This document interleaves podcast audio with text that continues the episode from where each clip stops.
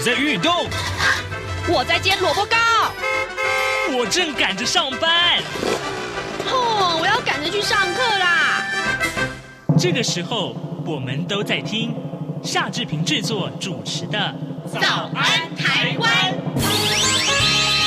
早安台湾带给你最热门的时事访谈，最感动的人物专访，最直接的民意表达。对，让我们一起收听《早安台湾》。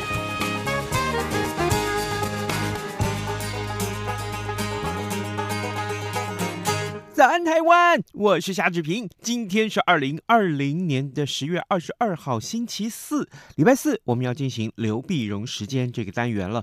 待会儿呢，我们会为您连线东吴大学政治系刘必荣教授，我们请刘老师为我们解说最新最重要的国际外电。我想啊，在过去这个礼拜常常看新闻外电的，呃，听众朋友们，大概您也都呃。会锁定这几则讯息啊，就包括了这个呃泰国的学运啊，其实这是受到很多人瞩目。那另外呢，美国总统的大选呢，这个选情呢，大概大家也是很关注的。待会儿我们会特别请刘老师针对这两则讯息来为我们多做分析。另外呢，我们来看到呃各平面媒体上面的头版头条讯息。今天我们首先锁定的是《联合报》和《苹果日报》上面的头版头条。呃，他们提到的是同样这一件事情，就是提到台铁啊，台湾的这个铁路，这个台铁。好，这个断轨还让两列列车通过，断裂了四十四公分了，还只通报了三公分，三年九起断断轨啊。那么交通部长林佳龙要严惩。联合报内文是提到了普悠玛翻车事故啊，刚刚满两周年。那交通部长林佳龙日前要求台铁进行安全报告，但是却发现了五月十九号台中成功站南侧出现了四十四公分的断轨。那台铁呢，没有依照这个标准流程去通报，还让呃莒光号跟普悠玛号两列车啊通过断轨处。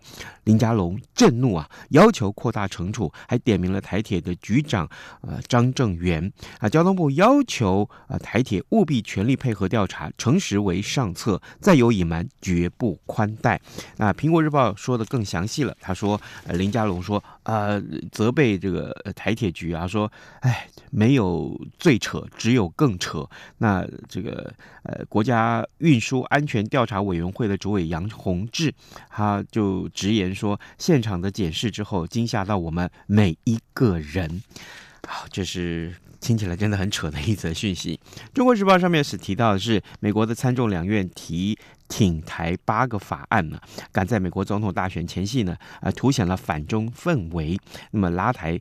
川普的选情，另外呢，《自由时报》还有两份财经专业报纸啊，呃，《经济日报》跟《工商时报》上面提到都是同样这件事情。昨天有一家上市公司，就是大同，他们举行了股东会，但百年大同变天了，市场派夺下了五个董事，两个独董，林文渊渴望呃出任新的董座，好，这个市场派大胜，这也是昨天我们看到最重要的财经讯息。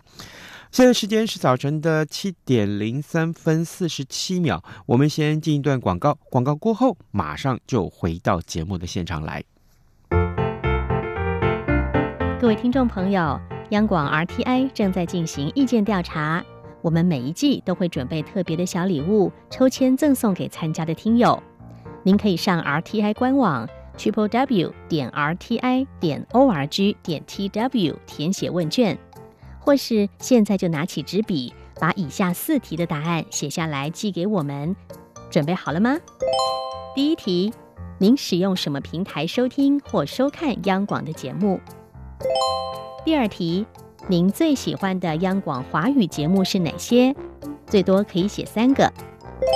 第三题，从一颗星到五颗星，您会给央广华语节目几颗星的总体评价？第四题。您对央广华语节目有哪些建议？只要完整回答上面的四个题目，就可能得到精美赠品。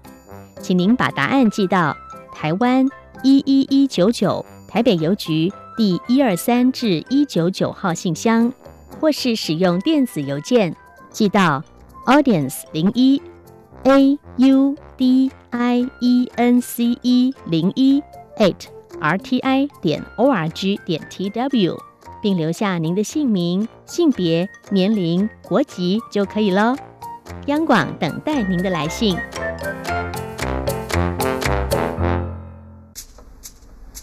早安，台湾，你正吃着什么样的早餐？吐司加火腿蛋，咬一口，然后收听中央广播电台。早安，台湾，刘碧荣时间。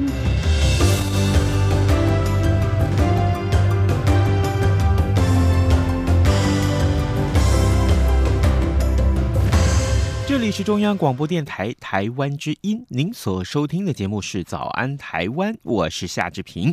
哎，啊、此刻时间早晨七点零六分零八秒了啊，我们要为您连线东吴大学政治系刘碧荣教授，请刘老师为我们来解说最重要、最新的新闻外电。老师您早。好，各位听众朋友，大家早！谢谢老师再度与我们的连线。老师，我们首先把这个焦点啊看到泰国的学运。我记得呃几个礼拜以前，老师曾经也在节目中跟大家分享这个话题啊。泰国学运其实从今年七月份开始，每个月参加的人数就不断的递增了。老师，最近这个新闻不断的，越越演越烈了，不断的跃上了新闻版面。最近的这个重点又是哪些可以观察？对，因为最近呢，因为最主要最主要原因，因为它是从十四号开始，嗯，十四号十号开始呢，本来是罢工，呃，就是这个呃，全国罢工罢工，然后后来这政府呢就开始镇压，宣布进入到紧急状态啊，开始逮逮镇压逮捕人，所以整个事情就越演越烈，所以到上个周末的时候，我们看现在十七、十八号，哇，这就多少人都在在这个曼谷啊、清迈的这个这个街头抗议，嗯，抗议呢，那么所以在这个时候呢。其实，呃，我我发现政泰国的政府现在有点有点大概比较屈服了，因为他的首相巴育呢就说啊，那紧急状态可能要就是就停停止镇压啊，那么希望能够呃就可以跟一直说跟学生来对话。那学生呢，那么或者群众这个团体呢，他要求说你必须是呃这修宪解散国会啊，那个那么首相要下台。呃，那这那如果说是这些事情修宪呢，什么事情必须要国会通过，所以国会通过，所以国会的这议长呢，这个川立佩呢，当然也表示说啊，国会现在在休会啊，那是国会要这样这样紧急要能够召开这个会议，再看看怎么修宪。但是国会里面呢，各派啊，呃，不是说议长说我现在要开会就开会啊，那各派之间呢，还有各怀鬼胎。啊，那有人讲说，那我是不是各政党之间说，我趁机是不是叫这个呃执政党倒戈啊，或者什么？所以各种不同的讨论，就他现在还没法开会，到二，那么大概在二十三号过两天才能开会。开会说，呃，可是如果你在开会要怎么修宪，那个旷日费时，嗯，那这个学生当然也不满意。啊，所以这整个事情是，我觉得是越闹越大哈。是，越大，但是但是问题是，本来他要镇压的时候呢，他是说这个进入这个呃紧紧急状态，那么就是呃八点钟你必须要集会要停止。嗯。本来就说超过五个人的聚会不能参不能够举行，但是跟没有人管他，没管他。但是呢，这些去集会示威的群众呢，那这八点钟就收，啊，那不会让你有跟着镇压的可能。但他第二天又跑来，是流水席一样的这样的抗争，好抗争。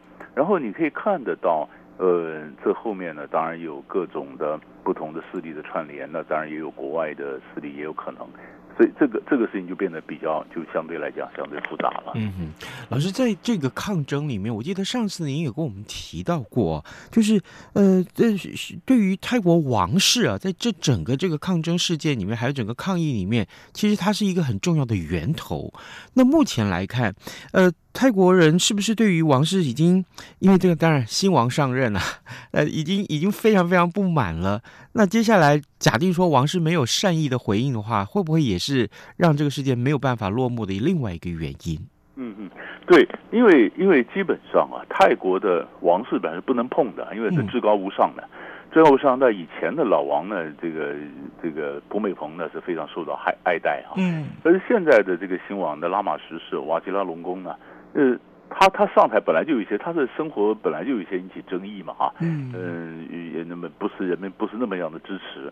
那更重要的是新冠肺炎呢、啊、引起的经济的这个打击以后，人们说，哎，那为什么我每年花这么多钱养王室？可能就算了，你有多少飞机，你花了多少钱啊？然后你现在躲在德国巴伐利亚，在里面带着你的这个后宫啊，在里面享受奢华的生活啊，然后又常常不时上演一些《后宫甄嬛传》，是吧？嗯，是吧？妃子被拔出了，拔入冷宫，又又重新又回来了。你你光是演这些肥皂剧，然后然后你完全跟老百姓生活越来越脱节啊！那就是说，嗯，要改革王室。当时，所以现在泰国的这些呃旧的这些势力呢，或者是军方，我们的这个这个捍卫王室啊，嗯，那现在这里牵扯两个问题，第一个就是泰国的王室，以目前泰国的情形，你很难想象说他变从君主立宪再去转成一个呃什么民主共和的国这个政体很难，因为泰国人他在整个政变过去政变平仍啊。他们之所以国家还能存在，没有解体，就有共同效忠的对象，就是王室啊。但是王室在泰国政治本来就是王室、宗教、军人这三三角形。那你就把王室拿掉了，这个整个整个整整个结构就崩了，所以不可能就怎么改法，不能改法。但是他必须要有一些善意的回应啊。那看看看他看看他怎么回应。然后第二个，你可以看到它里面泰国的这个抗抗争啊。它事实上是世代的一个差异。嗯，以前红衫军、黄衫军是阶级的一个对抗，那现在是世代，年轻这些世代，你看这个年轻的那些小朋友的高中生啊什么，他哪里他对王室的那种敬畏，跟他的父兄老师这一辈是不一样的，所以他就敢于挑战，去踩这个红线。但是问题是，你的这个势力，你坦白讲，你网络上串联很多也是乌合之众。乌合之重的上了，那你你的这个踩到这个红线，能不能够推动改革？然后你什么时候晓不晓得怎么进两步退一步的这样的一个对话？我我我就不晓得这些学生有没有这个能力啊。嗯。那么当然有很多阴谋论也在后面了啊！你可以看到网络上人都讲说，哎，以前在香港支持的时候，后面可能有美国的影子，那这次是不是也有美国的影子？哎，怎么样？哎，各种阴谋论又出来。那这出来的事情就变得比较复杂了，因为他比对了很多照片啊，美国人扮演的角色啊，什么是不是有这情况？可你也讲不出太多的理由，美国为什么要搞垮这个这个这个政府？那一种一种讲法就是说，呃，美国要拿回他的基地啊，想要在泰国驻驻军啊，呃，遏制中国了，各种这种这种言论都有啊，说泰国首相是不是太轻中啊，所以把他扳回来。但这些这些也许是空穴来风，你们乱讲，但是总有这种谣言在这边去传。这这就就这就让的局势就变得相对复杂了。是的，当然了，呃，泰国在前几天也开放这个七个月以来的第一个国际观光团啊，也进入重新进入泰国去旅游。泰国向来就是一个观光胜地，那现在这个可是国际的疫情又没有平息，所以可能接下来泰国除了街头上的抗争之外，啊，外国外国的观光客万一又带来了疫情，那泰国真是蜡烛两头烧了。是，它开放的当然就是中国大陆啊，看到了，所以你。说他十四号，十四号这个群众走上街头，那么十四号走上街头，然后在十五号的清晨四点，他说这巴拉育首相说进入紧急状态。那十五号，那这巴拉育首相十五号就没有出来回应，为什么呢？因为他那天在接待王毅啊，啊，王毅带着大笔的中资的投资订单，承诺呃访问泰国，访问泰国，那当然巴拉玉希望有点外交红利嘛。所以双方在看怎么什么，所以就什么包括中泰观光防疫泡泡或者什么等等，嗯，就是就是。呃，他跟中国关系不错，他就是你刚刚讲的，他也希望中国的观光客来，嗯啊，那观光客来，但是大家也担心了，你七月一号的时候，呃，有或或者呃或者十一月一号的时候，那个观光客来，那是不是就来了会带来新的新的疫情啊什么？也也有紧张，但是中泰关系是不错，这是可以肯定的。好的，呃，有关于泰国的呃相关的一些呃重要的讯息呢，我们还是请刘老师为我们多多关注，因为接下来可能万一越演越烈，我们还是会请老师来跟我们一起分享啊。另外，我们来看到的是法国，法国有一个高中老师啊，因为呃在课堂上啊，就是这个呃讽刺穆罕默德，那这个现在结果遭到恐恐怖分子的斩首，老师这个这个新闻应该很大吧？啊，这个很恐怖啊！对，这个这个其实有有有浅层有深层两种层次来看啊。嗯，我们先看浅层的，先看这个事情本身呢，他是这个高中老师呢，Samuel Patton 呢。派蒂呢，他就是他这个这个呃，派蒂呢，他就在这个学校里面就展现，就看一些穆罕默德的画面呃图画了，也许哭诉了、讽刺了，什么之类。但是你晓得，根据这个回教啊，这回教是不拜偶像的，嗯，不拜偶像的是没有画像，那你你你任何的任何的这个呃这个这个穆罕默德的画像啊，什么都对他们回教宗教来讲都是个亵渎嘛，都是我的先知嘛啊，嗯，怎么可以这样子？怎么可以这样子？怎么可以这样子？那么所以所以当然，这个高中老师当然也讲说，呃，你们如果有穆斯林的学生在教室里面，你们我因为我这个内容你觉得不自在的话，你们可以离开啊。但是很多的穆斯林就就感到很愤怒啊，就是开始跟这个法国就呃跟学校去抗议。那后来呢，当然有一个比较比较激进的一个车臣的一个年年轻人的，在十十八岁十九岁，那么他在觉得说，这很愤怒，对穆斯林亵渎嘛，所以大概就是就后来就在这个老师他呃上礼拜五啊，就是他在下课的时候在路上就把他给杀了，然后把他斩首，斩首了呢，寻到老那老学生呃这个警察追过来那，当然双方就对抗之后，他也被警察击毙了哈。啊。那那这事情当然引起蛮大的蛮大的一个震撼哈，但是但是你比较深层来看，你说一开始的时候呢，就是呃我我们从客观角度来讲说，那是不是应该尊重这个宗教啊？嗯，那宗教人家是不，你为什么这样让他们觉得这个穆斯林的这个宗教觉得说他受到了歧视，因为他们的宗教的先知为什么被你们这样子把它当做一个丑化或者一个开玩笑的一个对象啊？可可你你用暴力又是不对，能把人家砍头了来，对不对？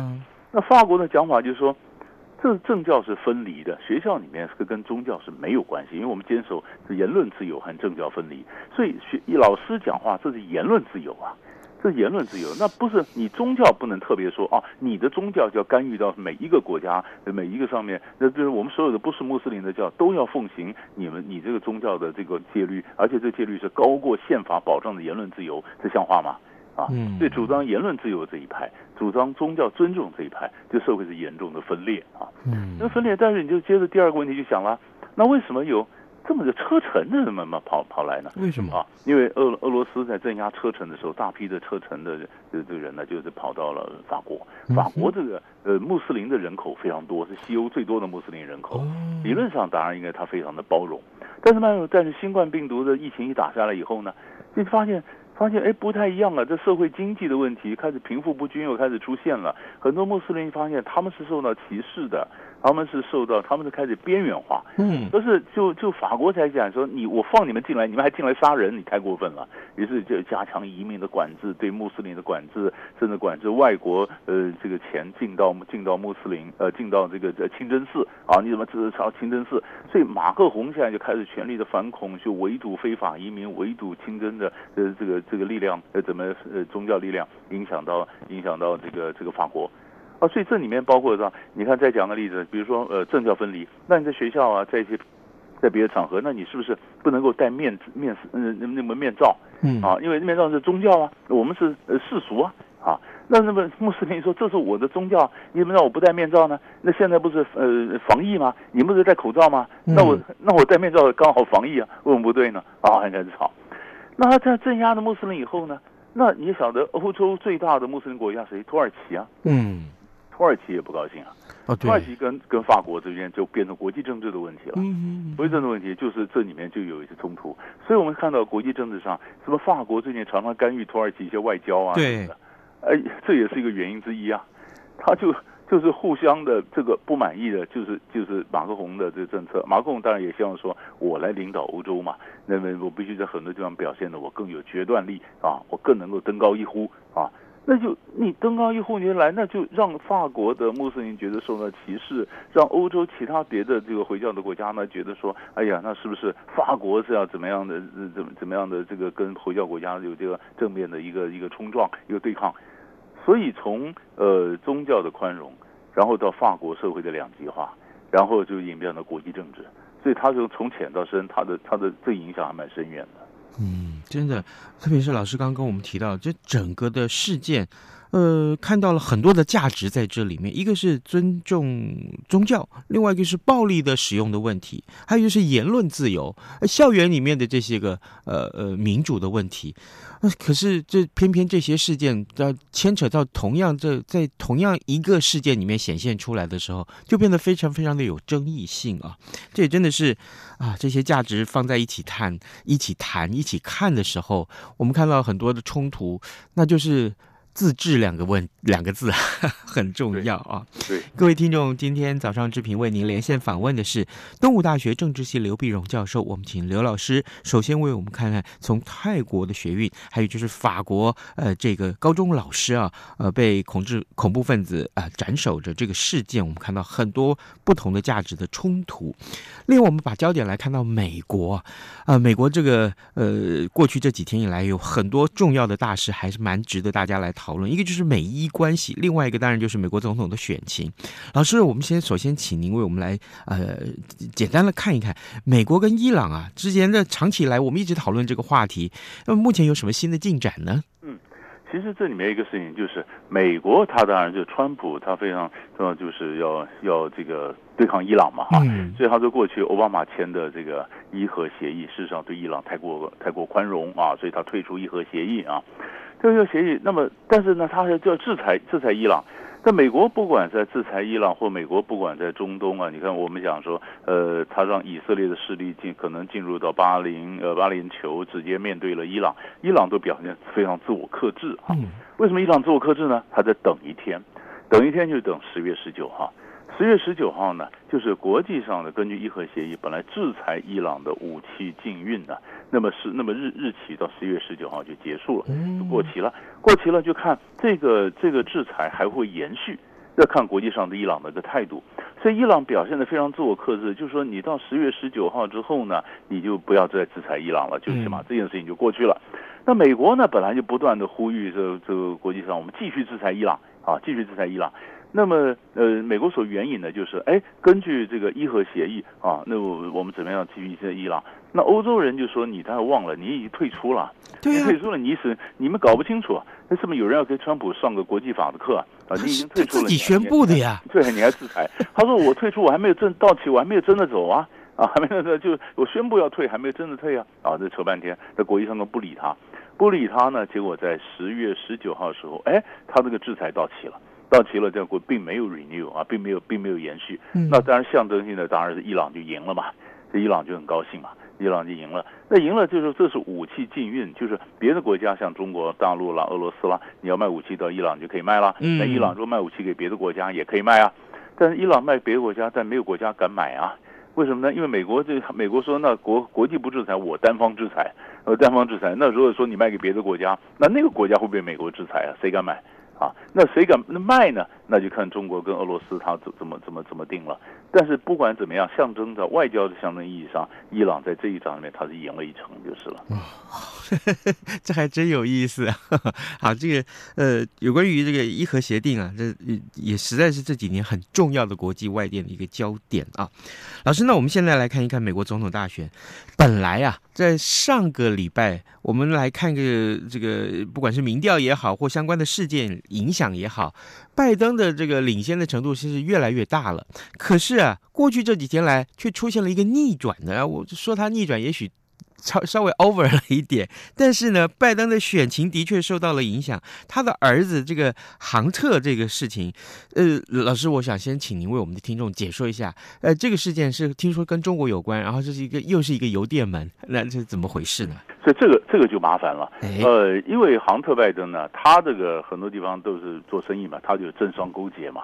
政商勾结，从以前的通乌门就是乌克兰了，嗯，后来变成哈萨克啊，俄罗斯啊，那最近说跟中国大陆也有关系，跟大陆有关系，那怎么回事呢？那就是就是呃，你不不晓得怎么样的，反正就是他是说是修电脑，杭特就修电脑，电脑就在电脑里面呢，再有几个硬碟啊，什么资料就流出来，流出来就发现他跟中国大陆的一些也有也有一些权钱的一个勾结，权钱勾结呢，那么呃，据说啊，这个美国的中国的异议分子当然讲说，据说是江泽民那一派把这个资料就提供给。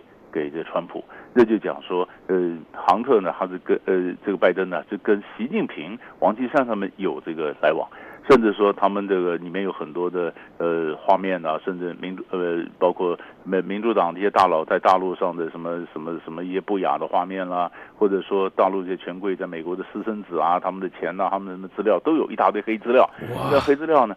那这个这个什么这什么意思呢？就假如了啊，我们这样推，假如都成真的话，那不是就是呃这个这个黄拜登他本身他们他父子的行为不检嘛？他儿子都这样，他爸爸怎么能够说不知道呢？啊，嗯，那表示你在中国大陆做生意啊，你的关系也非常复杂。但你关系很复杂，当你在大陆上做了一些什么东西，被中国拉了抓了小辫子以后，如果你拜登当选总统，那不是中国就可以操控拜登吗？啊，所以在这样的一个情况下，所以这是这是一种说法。那一种说法说不对啊，这阴谋这本身不对啊，嗯，因为因为 FBI 拿到了这个电脑，那事实上是好几个，已不是刚拿到啊，他几个月前就拿到了。那为什么他那个时候不提出来呢？因为通乌门的事件，川普在被这个呃国会要要要要这个弹劾的时候，在辩论审判他的时候，他为什么不拿出来呢？为什么等到现在拿出来，想整成什么样的效果？啊，那现在拿出来效果会影响选情到什么地步？因为实际上有些通讯投票已经开始了，对，你现在在爆料，人家已经投了，嗯啊，那后来很多美国人很多人讲说，该投拜登的投拜登，投川普投川普，根本不会受到这些 gossip 这些这些东西所影响。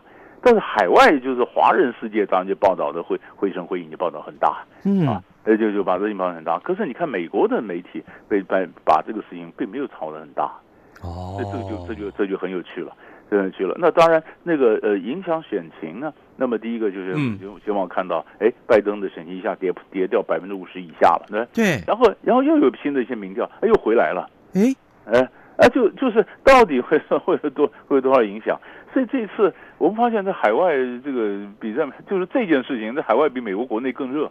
啊、嗯，因为因为这事情里面很多很多不懂的事情，但也有人讲法是说，呃，这个有特务进涉入，就是说到底是俄罗斯的特务、中国的特务，要不然你说怎么会取得这个硬碟？硬碟里面怎么会爆料？爆料以后怎么样？这里面当然还有一些阴谋论呢、啊。嗯，但是阴谋论要发酵，在十一月三号以前要发酵，我看着发酵时间还不够。哎，已经开始投票了，所以所以他是怎么算？到底这有多少影响？其实。呃，还是说，还是说风吹一下，等然后下礼拜就不见了，这新闻就没有了。所以这个其实也可以去观察。是，老师特别今天这个《中国时报》头版头条，我还有一点点时间拿出来请教你。参众两院，美国参众两院提出了挺台八个法案，就跟刚刚我们提到的跟美国跟中国的关系有关呐、啊。那目前为止的话，这个似乎好像这个选情里面，呃，跟台湾有关的哦，或者说是跟中国有关的这个话题，其实还不少呢。其实你看，你看这次选情很有意思，因为当然就是反中，这变成一个主流的一个一个大的气候嘛，一个民意。所以所以大家都会讲说啊，你反中还是你不反中啊？然后这一个，然后第二个呢，你再看这次这次还有一个影响大，就是新冠新冠肺炎呐、啊。对。那你说川普，你到底承不承认你这个失败嘛？你抗议，就就最近一些辩辩论，人就问川普，川普说没有啊，没有很严重啊，你死那么多人还没有严重，对不对啊？嗯。但是这两个问题之外，其实这次没有牛肉啊。所以在上个上个礼拜天的时候，美国胡佛研究所才才出一个五十页的报告出来，讲什么呢？讲拜登经济学。拜登的政策，你是非常社会主义的左派政策，真的执行的话，会拖垮美国经济啊。所以美国经济学家为拜登政策是分两派在辩论。可是你看，一般选举里面根本没有讨论牛肉，没有讨论拜登经济这块啊。嗯，你就是在在 gossip，你是就是在川普个人，你在防疫，你在反中，然后呢，然后就没有什么东西讨论了。这这次选举不是觉得很奇怪吗？没没有，就是重点都没有讨论，全在外面在扯这些东西。嗯，呃，这这这也是让我们对美国选举看得有点眼花缭乱的原因。好，这个当然快要投票了啊，这个随时我们会有多做很多很多的观察。各位听众，今天早上志平为您连线东吴大学政治系刘碧荣教授，我们请刘老师为我们解说了很多重要的新闻外电啊，相信了经过老师的解说，我们对很多外电的这个来龙去脉清楚了，了解了，但也知道未来发展的趋势大致上如何。我们非常谢谢老师跟我们的分享，老师谢谢您，谢谢，谢谢，谢谢。好的，这个早安暴马仔。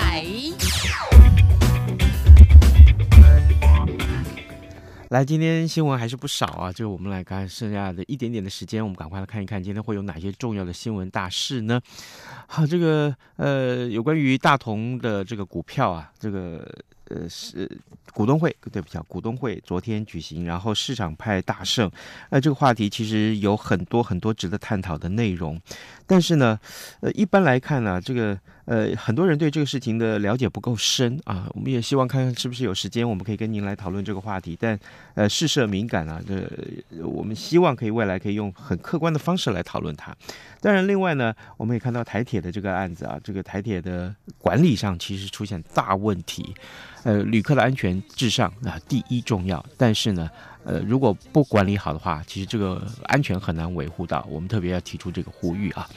呃，今天节目时间也到了，这边跟你说拜拜，咱们就明天再见喽。